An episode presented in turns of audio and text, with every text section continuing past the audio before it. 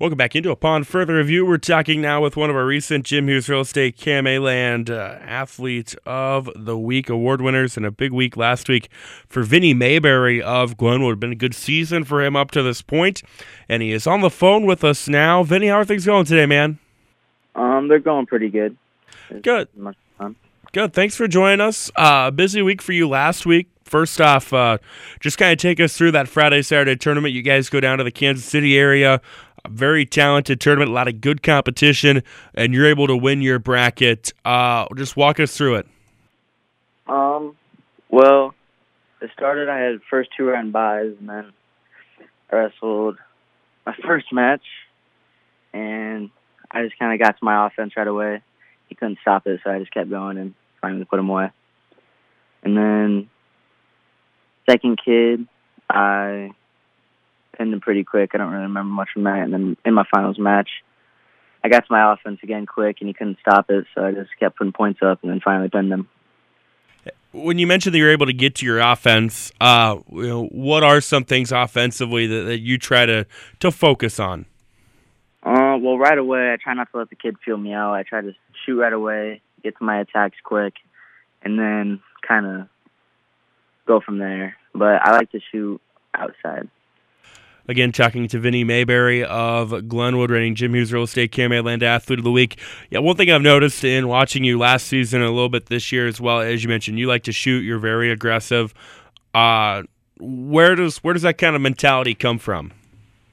Um, just I don't know. It's kind of the music I listen to. It just gets me pumped. I just I get excited. I don't know. I did not know that uh, the the pre match music would be the the way to set the mentality. So now I got to ask, just because I'm curious, uh, and maybe I don't want to know, what does the pre match music playlist consist of? A lot of Kanye West. Okay, now that's probably a good thing to to get you pumped up and ready for a wrestling match. So, speak to this season up to this point. Where where do you feel some of the strengths have been? Um, just putting in extra work in the practice room, staying after, coming in before, just all the extra work. Yeah, dive into that. What have been some of the things that you've done, uh, you know, in the off season and maybe you know through practices and stuff to get yourself to wrestling where you are right now? Um, just kind of opening up uh, to new things, like trying new things, working different things. Um, just trying to upgrade my toolbox. Yeah, what are some of the things within that that, that you've tried to do? Um, using my length to my advantage, and using my speed just to get to a different attacks.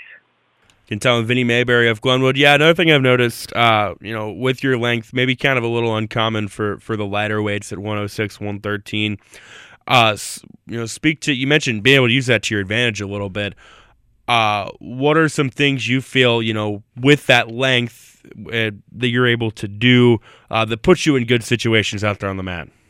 Um, I can cover some distance. I can shoot from distance. I can uh, reach across pretty far, and then when I'm on top, I can kind of, I don't know, like maneuver through things.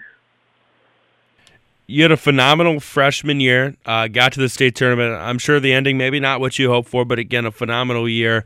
Uh, where do you feel you know from that you were able to grow from last year into this year? Where what are some areas you feel like you've gotten better at? Uh, just overall upgrading my offense, learning new things, and using that to my advantage. Can tell Vinny Mayberry of Glenwood, recent Jim Hughes Real Estate KMA Land Athlete of the Week. Uh, so talk about your season up to this point. Just the, the one blemish on the record. Uh, how are you feeling right now? We're, I know we're getting that downhill slope of the season where you know things are going to start happening really fast with conference and postseason. Uh, but what's the confidence level at right now? Uh, I'm pretty confident. I think I can take down anyone. I think I'm up there with the highest kids in the state. So we'll see. What do you feel you need to do going forward to be wrestling your best in two or three weeks when it matters most? Um, just keep doing what I do and sticking to my offense and not letting anything get to me.